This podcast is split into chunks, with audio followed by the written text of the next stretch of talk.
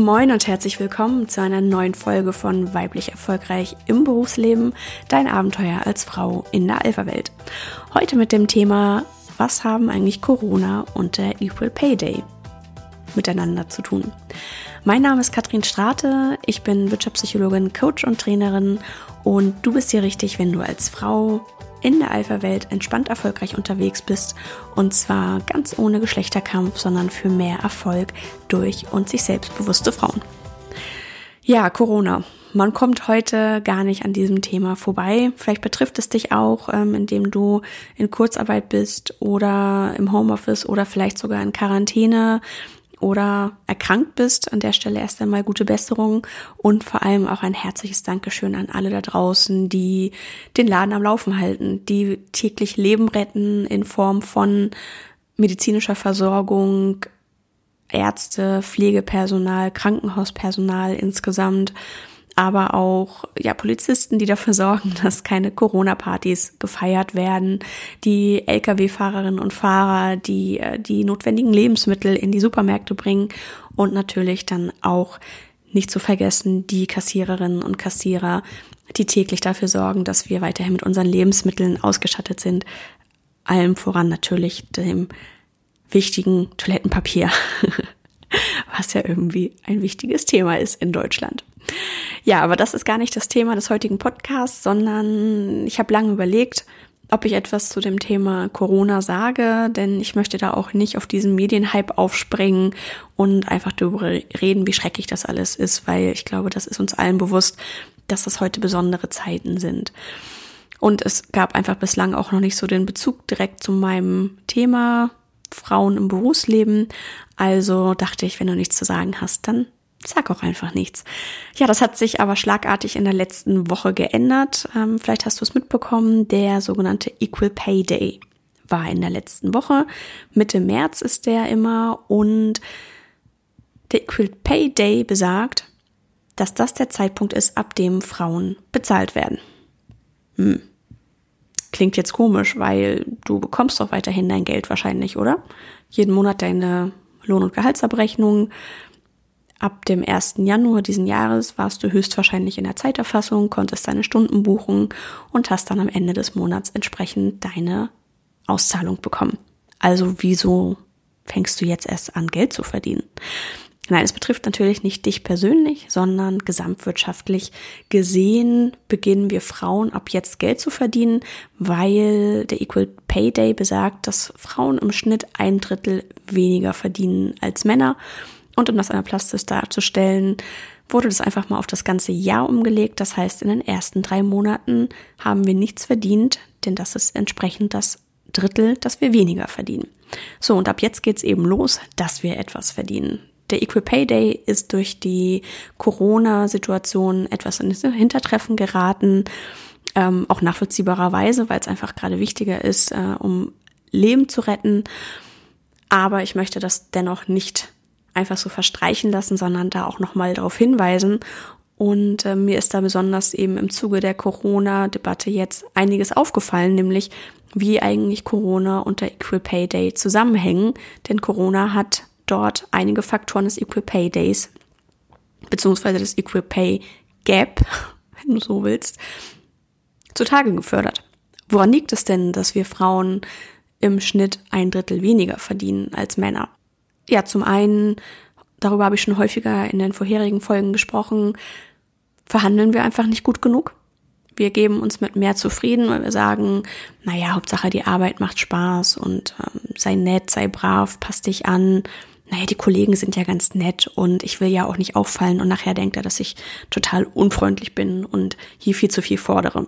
Ja, und damit akzeptieren wir häufig genug Preise, die nicht angemessen sind, wo wir definitiv mehr verdienen sollten. Und gleichzeitig leider gibt es auch immer noch Arbeitgeber, die das auch ausnutzen und sich freuen, dass sie sagen, ha, super, die habe ich günstig eingekauft, perfekt, das kostet mich nicht so viel. Glücklicherweise habe ich selbst das so noch nicht erlebt, aber ich kenne eben auch viele Fälle, wo man auch schon am Rande der Diskriminierung unterwegs ist, wenn eine Frau deutlich weniger verdient als ihr gleich qualifizierter Kollege oder sogar mit einer niedrigeren Qualifikation einfach nur, weil sie das erste Angebot angenommen hat. Da kann man natürlich sagen, gut, freie Marktwirtschaft, wenn das Unternehmen nicht tarifgebunden ist, aber irgendwo geht es ja doch auch immer noch um Ethik und Moral und da sind auch die Arbeitgeber gefordert, auch mal zu sagen, halt stopp, das Spiel spiele ich nicht mit und ich bezahle jemanden angemessen, weil das ist ja auch eine Form von Wertschätzung und führt wiederum zur Motivation. Also das heißt, der eine Punkt ist, wir selber verhandeln zu schlecht. Männer verhandeln da besser und holen dann darüber vielleicht auch dieses besagte Drittel selbst heraus, individuell heraus durch ihre Verhandlungen. Und gleichzeitig suchen sich viele Frauen auch Jobs in Niedriglohnsektoren, wie sie so schön heißen. Und das wird jetzt eben besonders deutlich durch Corona.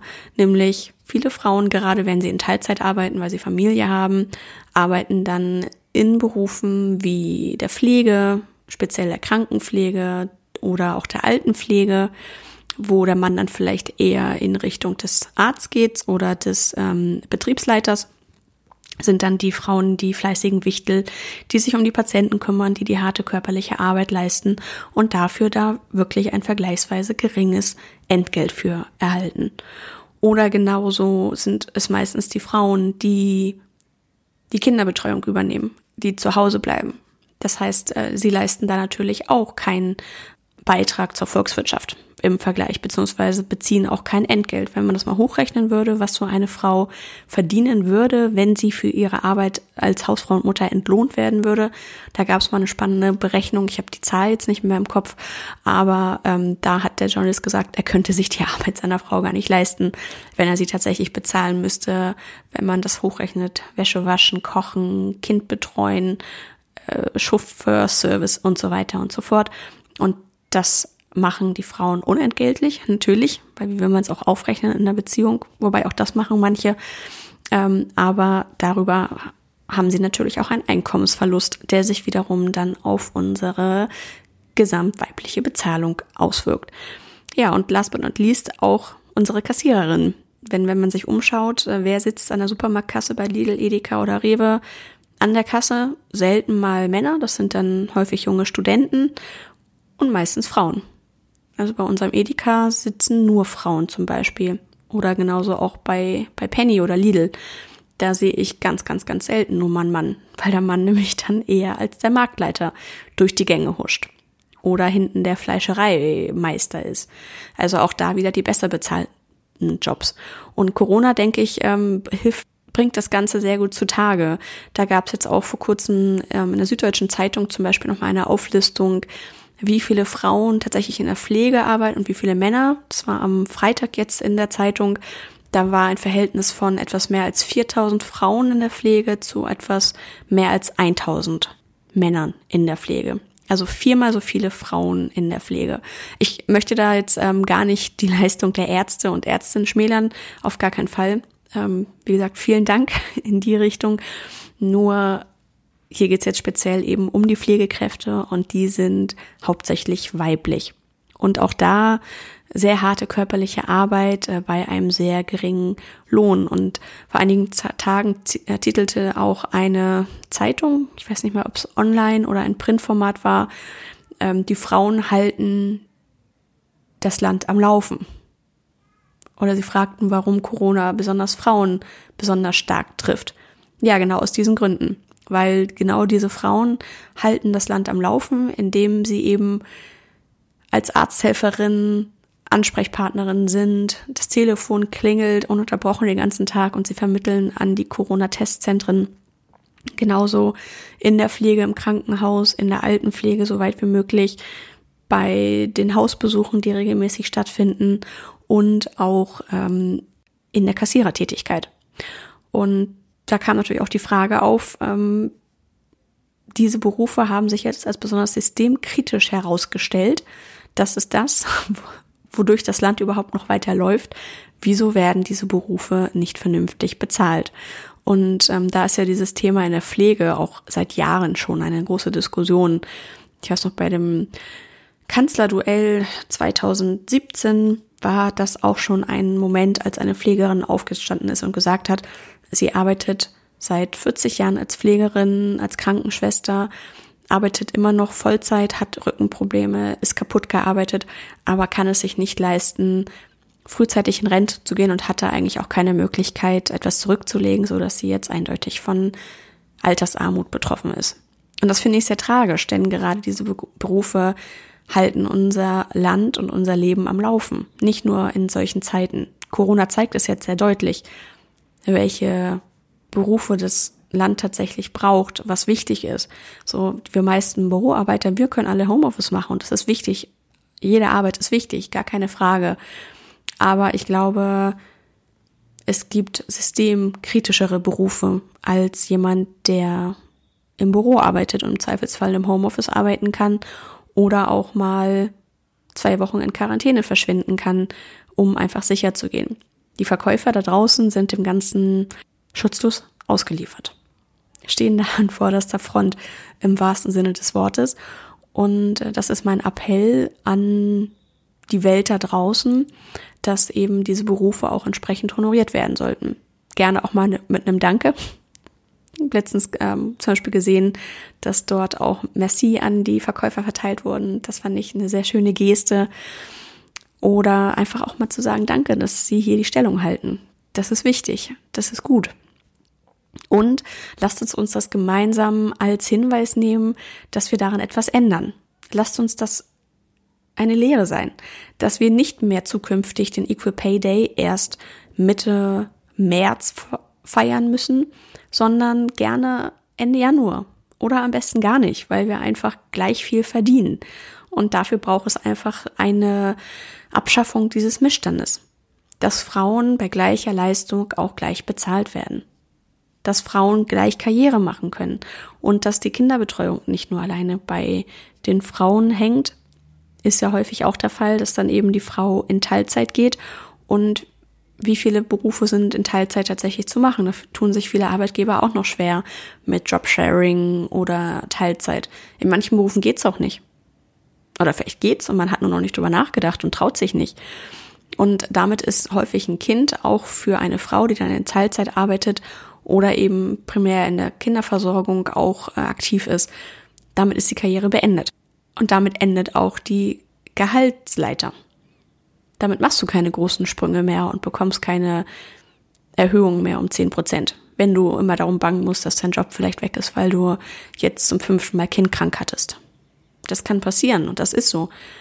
Und da wünsche ich mir einfach noch mehr Arbeitgeber, die flexibel darauf reagieren, die auch verstehen, dass es auch mal Zeiten im Leben gibt, wo es einfach so ist.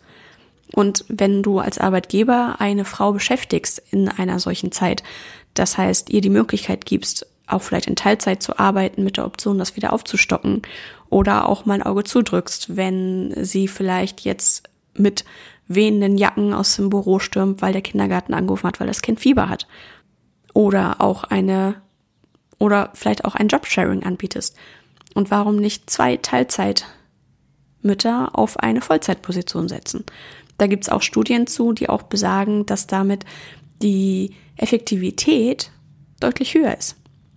Das ist total verrückt, äh, weil natürlich haben die beiden mehr Abstimmungsbedarf, aber das holen sie dreimal wieder raus, weil nämlich auch das ist nachgewiesen, eine Mutter in Teilzeit arbeitet mehr oder schafft häufig mehr als jemand, der eine Vollzeitstelle hat, weil da ist, kennt man ja auch, ne? Dann denkt man, ach na gut, ich habe ja noch vier Stunden, dann vielleicht doch noch mal einen Schnack mit den Kollegen, was auch wichtig ist, keine Frage ähm, oder vielleicht auch noch mal ein Käffchen hier oder ein bisschen Suche Piano das Ganze machen. Wenn du aber weißt, um ein Uhr musst du einen Stift fallen lassen, um dein Kind aus dem Kindergarten abzuholen und du kannst eben nicht sagen, naja gut, hänge ich halt auch eine halbe Stunde oder Stunde dran, ist ja egal, ich habe ja nichts vor. So, dann bist du halt effektiv und arbeitest das Ding ab und die Mütter sind häufig auch sehr dankbar, dass sie eben diese Chance bekommen, motiviert bis in die Haarspitzen und und auch immer mit einem schlechten Gewissen ausgestattet. Alleine deshalb äh, werden sie alles dafür geben, bestmögliche Leistung zu zeigen. Also der Appell an Arbeitgeber, bezahlt eure Mitarbeiter, eure Mitarbeiterinnen gerecht, leistungsorientiert, schafft die Rahmenbedingungen, in denen sie auch arbeiten können, auch wenn sie ihre Familie versorgen, wenn sie für die Kinderbetreuung zuständig sind und achtet selber darauf, dass das Gehalt entsprechend ausgeglichen ist. Und gleichzeitig aber auch der Appell an die Frauen, setzt euch dafür selber ein, kümmert euch, verhandelt hart, steht für den Wert ein, den ihr auch verdient und sucht euch und traut euch. Bewerbt euch doch auch mal auf Positionen, die vielleicht im ersten Moment schwierig aussehen, wo du denkst, na, die kann ich ja gar nicht in Teilzeit machen, dann gehe ich vielleicht in eine Assistenztätigkeit, obwohl ich vorher Marketingleiterin war. Aber vielleicht ist das auch gar nicht der Weg, sondern wer, wer nicht wagt, der nicht gewinnt. Und je mehr Frauen sich auch auf solche Positionen bewerben, umso größer ist die Wahrscheinlichkeit, dass auch die Arbeitgeber dort kooperativer werden und diese Chance erkennen, die dann nämlich dann momentan noch brach liegt, indem viele Frauen sich für Berufe entscheiden zugunsten der Kinder und damit dann eben nicht mehr sich voll ausleben können. Also in dem Sinne, danke an die Frauen und Männer, die dort draußen die Stange halten, die das Ganze aufrechterhalten und das an der Stelle auch wie immer kein Appell gegen die Männer, weil auch ihr leistet einen super Job. Es ist sehr, es ist so wichtig, dass ihr da seid und dass ihr das alles leistet. Nur eben die Bitte an die Frauen, setzt euch für euch ein. Und dann klappt es auch hoffentlich irgendwann mit der Bezahlung, so dass wir kein Equal Pay Day mehr brauchen.